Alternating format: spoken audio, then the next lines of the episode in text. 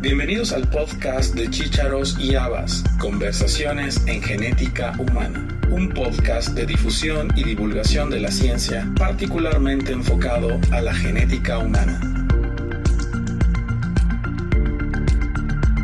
La doctora Natalia García Restrepo es médica por la Universidad de Caldas en Colombia y tiene dos especialidades, una en bioética y otra en genética médica por la Pontificia Universidad Javeriana en Bogotá, Colombia. Es experta además en bioinformática y biología computacional por la Universidad de Manizales, también en Colombia. Se desarrolla como docente y médico genetista en la Universidad de Manizales y es una experta en el abordaje bioético de pacientes con divergencias del desarrollo sexual, tema que abordaremos en estos dos episodios de este podcast. Te, cuento una historia y esta historia a mí me parece, a nosotros nos marcó, nos marcó porque las consideraciones de esa mamá no eran, no eran ni lógicas, de hecho eran muy lógicas. Entonces, típico caso, bebé que nació en un, en un municipio, pues alejado aquí del, del casco urbano, el bebé nació con unas hipospadias, entonces el huequito pues no le sale por donde es por el pene, tenía un micropene y no le habían bajado los testículos con pues una hipoplasia del escroto. Eh, en ese momento le asignaron, ¿cierto? Masculino, hicieron su registro civil masculino, todas las cosas y él los llevaron para la casa, ¿cierto? Una familia pues campesina, tenía su primer hijo sin problema. Resulta que al tercer día ¿cierto? Como ocurre, pues entonces este niño llegó completamente descompensado, eh, con una alteración pues del potasio, del sodio, o sea, estaba deshidratado, bueno, todo ese cuadro pues que, que vemos siempre en las hiperplasias suprarrenales y resulta que llegó aquí a la ciudad y le hicieron una ecografía y tenía ovarios útero ¿cierto? Trompas. Entonces esto fue el acabose, porque pues los papás ya tenían, de hecho, el cuarto azul y todo, y le habían comprado, el bebé, digamos, se llamaba Joaquín, eh, y entonces esto fue el, el, el, pues, el problema, ¿cierto? Entonces, ¿cómo abordamos a esos papás y cómo les explicamos? ¿Sí? ¿Qué es lo que pasó? Entonces, pasito a paso, pasito a paso, pasito a paso. La señora, al final, estábamos pues todo el equipo, nos dice, pero si hay personas, ojo con esto, si hay personas, ¿sí? Que deciden cambiarse el sexo, porque yo no puedo criar a mi hijo como hombre? Pala. A todos se nos explotó el cerebro porque la pregunta no era, no era descabellada. Era una pregunta en donde ella estaba clara de, de ciertas cuestiones culturales, de ciertas cosas que podían pasar, porque ella no podía criar a su hijo como hombre, ¿sí? Fíjate que ahí queda uno, cómo entendió esa señora, ¿cierto? La, la circunstancia eh, y finalmente, pues entonces, esa, esas preguntas de una persona que no tenía, digamos, mucha relación con, con el tema, pues eran preguntas lógicas. Claro, ya la respuesta, pues también era una respuesta estructurada en función de que íbamos, esta era la causa, no podíamos hacer eso, porque inclusive esa parte, pues biológica, no la podíamos cambiar en ese sentido. Eh, pero pues esas son las cosas que pasan, que nos pasan muy frecuentemente con todas las divergencias del desarrollo sexual. Ese es un tema que no es sencillo de entender, ¿sí? No es sencillo. Y pues si tenemos algún tipo de, de alteración a ese nivel, pues eh, en cualquier partecita de la red, eh, pues vamos a tener todas estas, estas discusiones. Pero pues hay que empezar y, y la, la, la, la premisa es seguirle dando mucha más visibilidad y que hablemos en un lenguaje claro, ¿cierto? Sin tanta cosa médica complicada, ni tanta cosa científica, ni genética complicada, que una de las cosas que, que siempre nos critican muchas veces es que nosotros hablamos muy enredado. Entonces, es cierto. hay, hay, que bajar, hay que bajarle el, el, asunto y, y, y, bajarlo a la forma más sencilla de explicarlo eh, pero sí tenemos que, que, seguir dialogando al respecto. Antes de, de hacerte la siguiente pregunta, ¿cuál fue el resultado de, de, ese, de ese caso que comentas? ¿La familia decidió criar al, al bebé como niño o qué decidió? No, no, no. Ya después, entonces hizo todo el acompañamiento, ya eh, se llama Dulce María. Dulce María está en su manejo eh, por hiperplasia suprarrenal congénita, va muy bien, de hecho, pues en toda la parte de, de, la, de la cirugía, de hecho la cirugía está está suspendida, ¿cierto? Esa genitoplastia eh, ya se tomó la decisión en junta, ella está muy bien manejada con sus esteroides, eh, no ha habido virilización y, y, digamos lo que, lo que llevamos hasta ahora es que esos papás de hecho pues se adaptaron bien eh, al asunto, ¿sí? Entonces eh, ya es Dulce María, eso sí es, ya es Dulce María.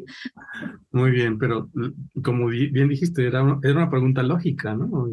Tenía sentido para la mamá también mencionaste algo muy interesante, o sea, cuando hablamos de, desarrollo sexual y diferenciación sexual en términos de genes y de genética, pues nos ha llevado mucho tiempo, más de 30 años, entender el proceso normal de cómo los genes determinan que la gónada bipotencial se eh, determine en masculina o femenina y luego viene todo el proceso de diferenciación, cuestiones de otros genes, cuestiones de otras hormonas, para llegar a un fenotipo específico. Y en ese camino, pues puede haber algún, algún error o alguna divergencia que nos lleva a lo que estamos eh, platicando. Y probablemente como médicos, no como genetistas, también nos cuesta trabajo entenderlo. Eh, y creo que eso también puede explicar en parte el por qué puede ser complicado eh, explicar lo que está sucediendo a un paciente, independientemente del proceso cultural o del proceso tabú que puede ser hablar de sexo con otras personas, ¿no? O de la genitalidad o la sexualidad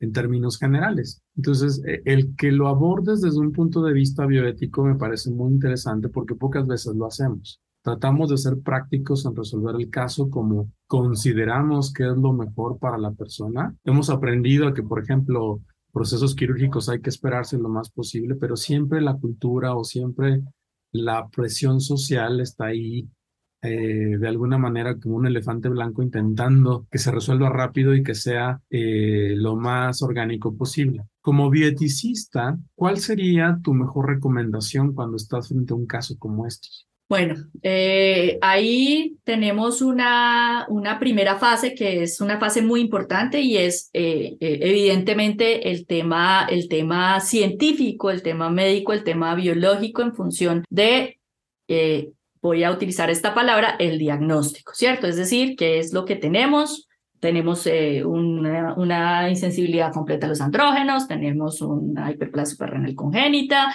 eh, tenemos un Klinefelter, tenemos eh, un síndrome de Turner, etcétera, ¿cierto? Todo lo que ya tenemos ahí claro. Desde la, desde la bioética, ¿cierto? Y, y de hecho ya hay muchas corrientes que, que ya establecen que ese tema clásico de los principios bioéticos, autonomía, beneficencia, no maleficencia y justicia, pues digamos que servían en, su parte setentera y ochentera eh, para la relación médico-paciente en, ciertas circunstancias y entonces digamos que se manejaba un principialismo, eh, digamos, muy general en ese sentido. El principialismo clásico de, de Uchomi Childress no sirve para este tipo de, de circunstancias. ¿Por qué? Porque si nos metemos, por ejemplo, solo en la beneficencia, la beneficencia generalmente en medicina va a estar amarrada al paternalismo. Y en el paternalismo, pues hacemos lo que siempre hacemos, una desautorización, ¿cierto? Consciente de las decisiones de las otras personas, precisamente basadas en que nosotros sabemos qué es lo mejor para esa otra persona que ni siquiera conocemos, o sea, que no sabemos quién es. Básicamente estamos manejando diagnósticos, nosotros no estamos manejando personas, manejamos diagnósticos y en esa no la pasamos en medicina. Y también en el tema de la no maleficencia, es decir, esa obligación moral de no hacer daño con intención, pues también vamos a tener muchos inconvenientes. Entonces, esa corriente principialista clásica no nos sirve para esta discusión de eh, los, vamos a hablar específicamente entonces de, de, los genitales ambiguos, ¿cierto? Los genitales ambiguos en función de esa toma de decisiones. Entonces, en esa visión paternalista, pues entonces casi que podríamos decir lo que se está haciendo, se está haciendo perfecto, nosotros somos los que sabemos, nosotros tomamos las decisiones, acompañamos a los papás, perfecto. Pero entonces aparecen otras corrientes eh, en donde ya se tiene que ver con eh, eh, una bioética que se denomina esa bioética queer, ¿cierto? Esa bioética queer que está en relación del individuo, ¿cierto? En todo ese, ahí aprovechemos para decirlo, ese arco iris ¿cierto? De su, de su desarrollo y su arcoíris evolutivo, entonces ya la visión está desde la parte performativa, ¿sí? Que es lo que hablábamos ahorita, es decir, cómo me construyo yo como individuo y por eso desde esa perspectiva eh, bioética el tema del el dominio de los cuerpos, ¿cierto? Y en este caso de los cuerpos no binarios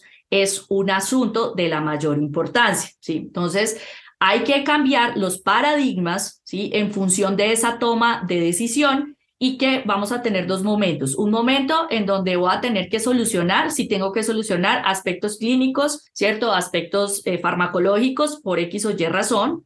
Eh, y posteriormente ya darse el tiempo para que ese individuo sí participe en esas, en esas eh, toma de decisiones. Eso está claro desde, desde de hecho, de la, de la bioética queer y que ese individuo, basado en su, en su test, digámoslo así, de vida real, ¿sí? tome las decisiones.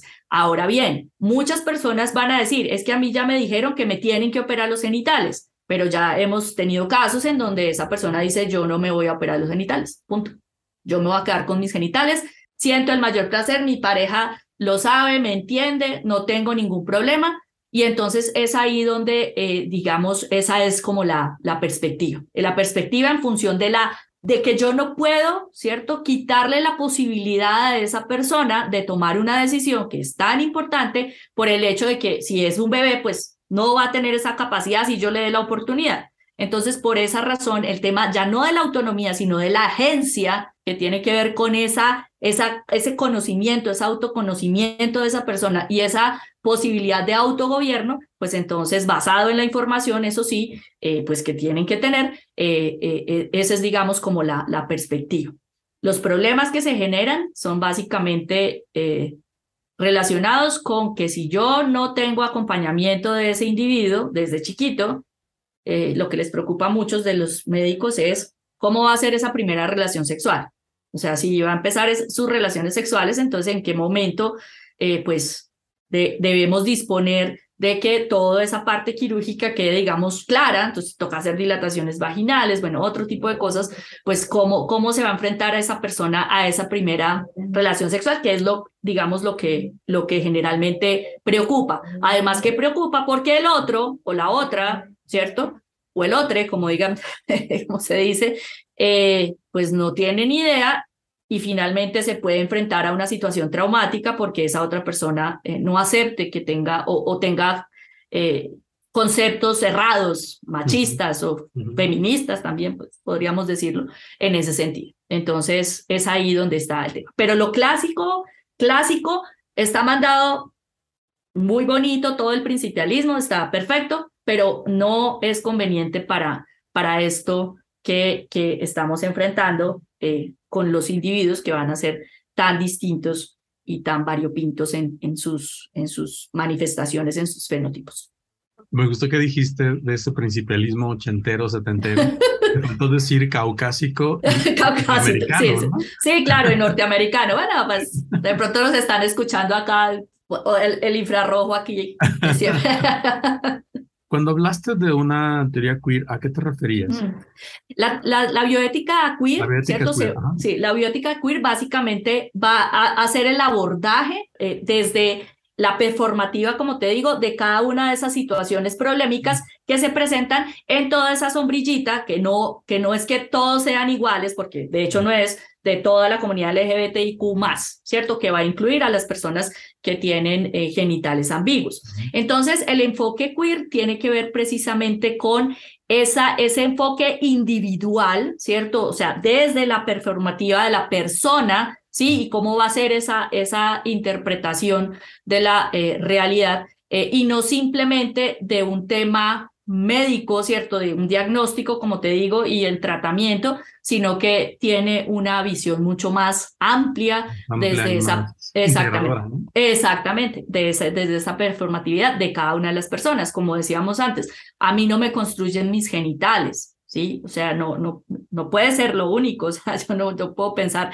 que mi construcción, y entonces esa construcción se, se, hace evidente cuando tenemos unos genitales ambiguos, pero si no tuviéramos genitales ambiguos, fíjate que nadie está pensando en los genitales. Es más, muchas personas ni siquiera le conocen los genitales a la pareja, y vamos a decirlo de esa manera.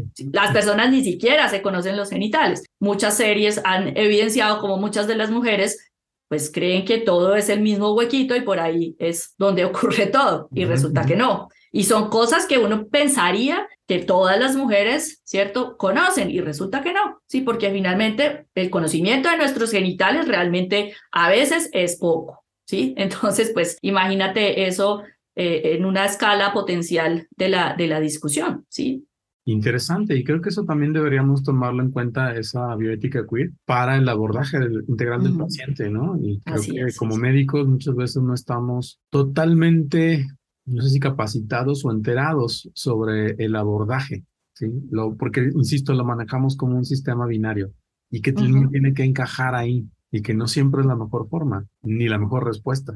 Claro, y, y ahí vamos a tener muchas, muchas, muchas, muchas discusiones eh, con los otros profesionales de la salud. Hay muchos profesionales que se niegan rotundamente siquiera a dar la, la discusión porque también tienen unos juicios de valor con respecto a, al concepto de, del binarismo, ¿cierto? Porque además recuerda que hay algo bien interesante y es que el concepto de normalidad en medicina surge desde lo anormal. Exacto. O sea, yo, yo defino la normalidad desde lo anormal y ese concepto pues siempre se ha manejado en medicina. Entonces, ¿qué es lo normal y no anormal? ¿Qué es lo frecuente? ¿Qué es lo no frecuente? Eso, cómo, cómo encaja eso y cómo el binarismo y la medicalización, que es, digamos, la gran discusión, la, la medicalización de las divergencias del desarrollo sexual, pues también es, es, es un aspecto bastante complejo.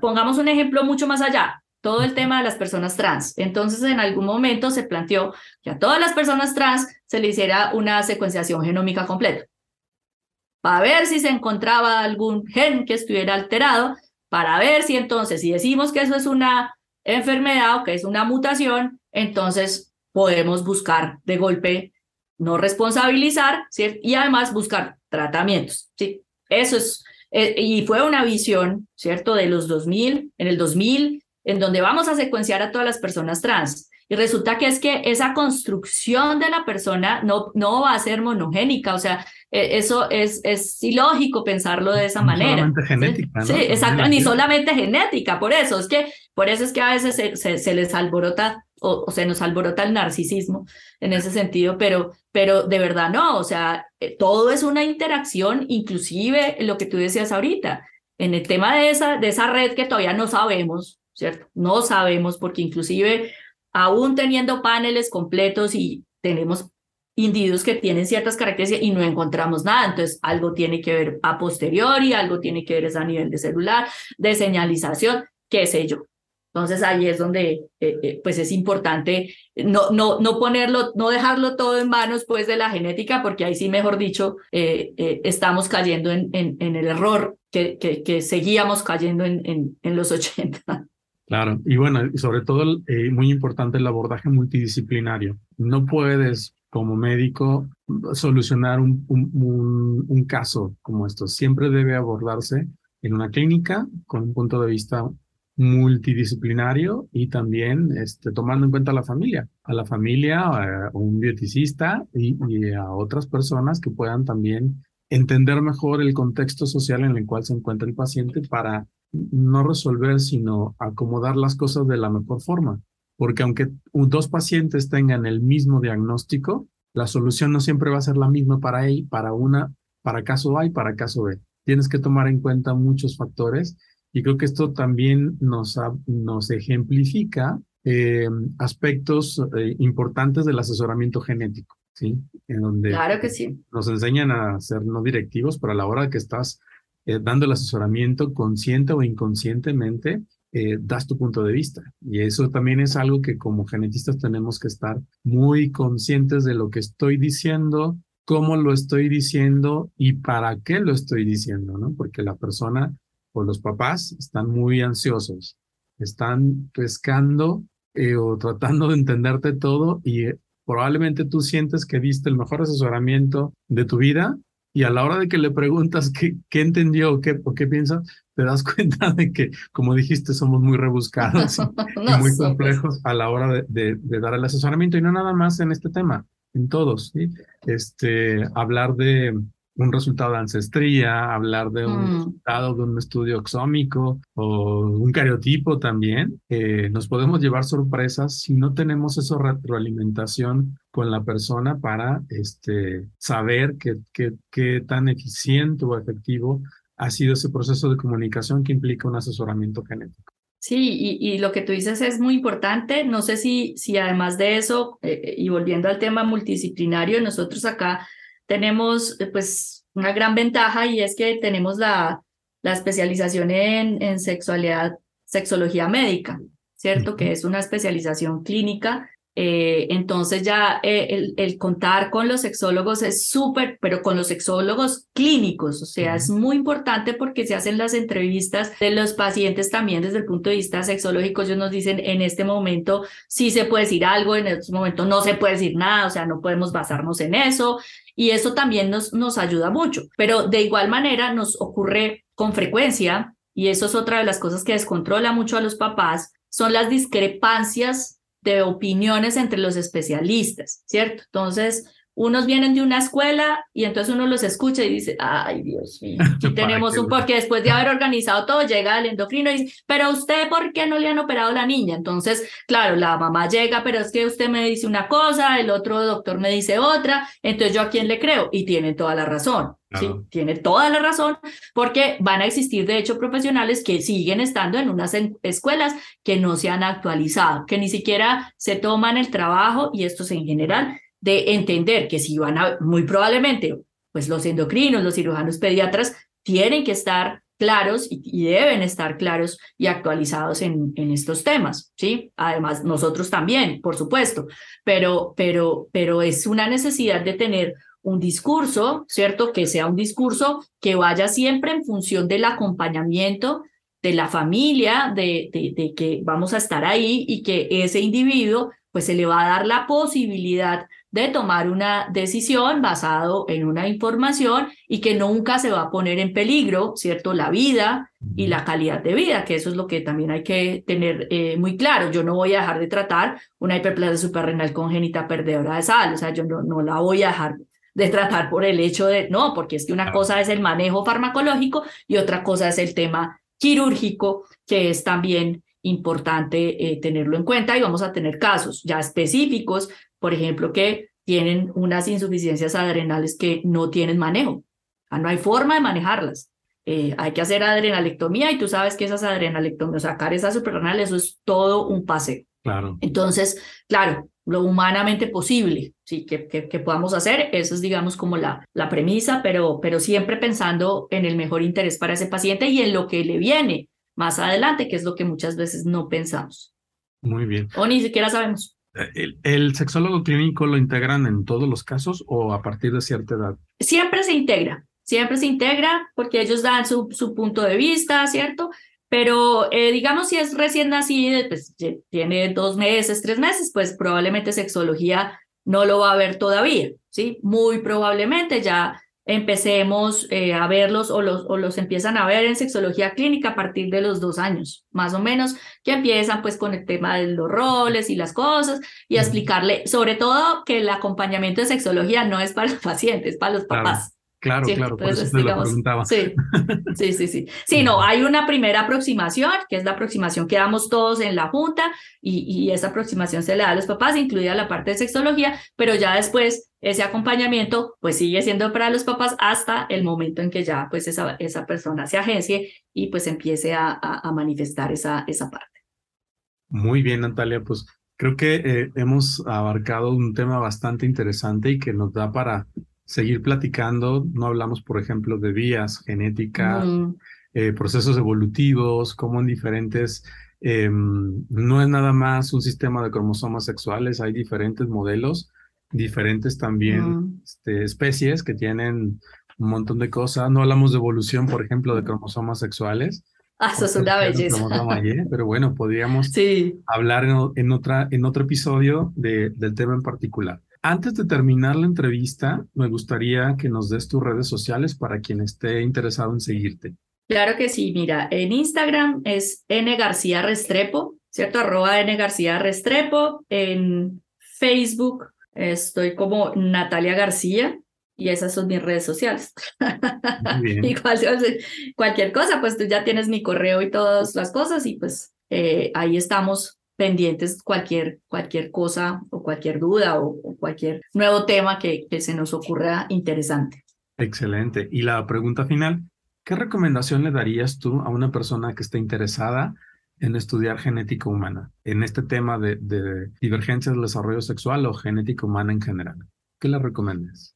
Bueno, yo siempre he pensado que eh, la genética es transversal a casi todos los temas que tenemos específicamente en medicina, pues porque yo, mi profesión es médico, entonces eh, ahí vamos a tener una, una, una parte importante eh, de, de la responsabilidad de ese conocimiento en genética porque eh, si no tenemos esa responsabilidad, la responsabilidad va precisamente al tema de la formación. Eh, el formarse en genética requiere una actualización constante. Yo no me puedo quedar simplemente con eh, lo que, digamos, viví o aprendí en su momento, sino que debo estar eh, de manera constante en ese proceso de, actualización y de formación. Pero pues eh, voy a decir algo que es muy sesgado, la genética es absolutamente apasionante, cada vez más nos damos cuenta, como le decía ahorita, es transversal, o sea, en cualquier especialidad clínica quirúrgica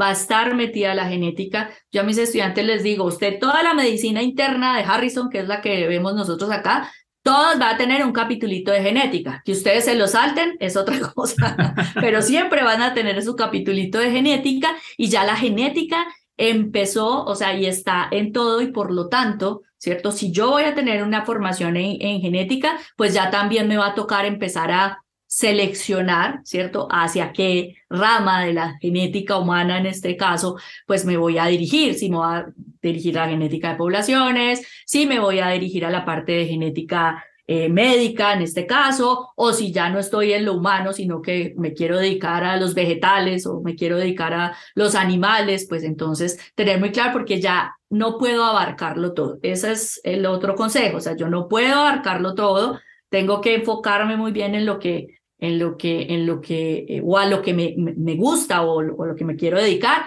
Eh, tú lo sabes, en genética clínica vamos a tener personas que solamente se dedican a errores innatos del metabolismo, a enfermedades neuromusculares, a dismorfología, a reproducción, pero yo no lo puedo pues abarcar todo. Entonces la, la recomendación es pues primero tener claro, listo, la genética espectacular, pero hacia qué, ¿cierto? Hacia qué rama o hacia qué eh, lugar quiero llegar yo, precisamente porque ya tenemos demasiado, ¿cierto? O sea, ya hay muchísimas eh, vertientes, ¿cierto? Que, que, surgen de, de, esta parte de genética. Eh, pero pues siempre con el amor y, con, la, con la premisa de que la genética es absolutamente divina, es maravillosa y, pues bueno, cada vez vamos aprendiendo más, estamos viendo cosas que yo la verdad cuando era residente poníamos en la diapositiva y era como ciencia ficción y básicamente pues ya estamos como con esas diapositivas en la, en la realidad. Entonces pues nada. Muy bien Natalia, pues muchísimas gracias por tu tiempo, por aceptar charlar en este espacio. Te seguiremos invitando para tocar más temas y bueno, gracias por platicar del tema tan apasionante. No, Elías, a ti por la invitación, espero que pues haya sido agradable y, pues nada, me siento muy honrada de poder estar en, en este podcast eh, compartiendo contigo. Muchas gracias.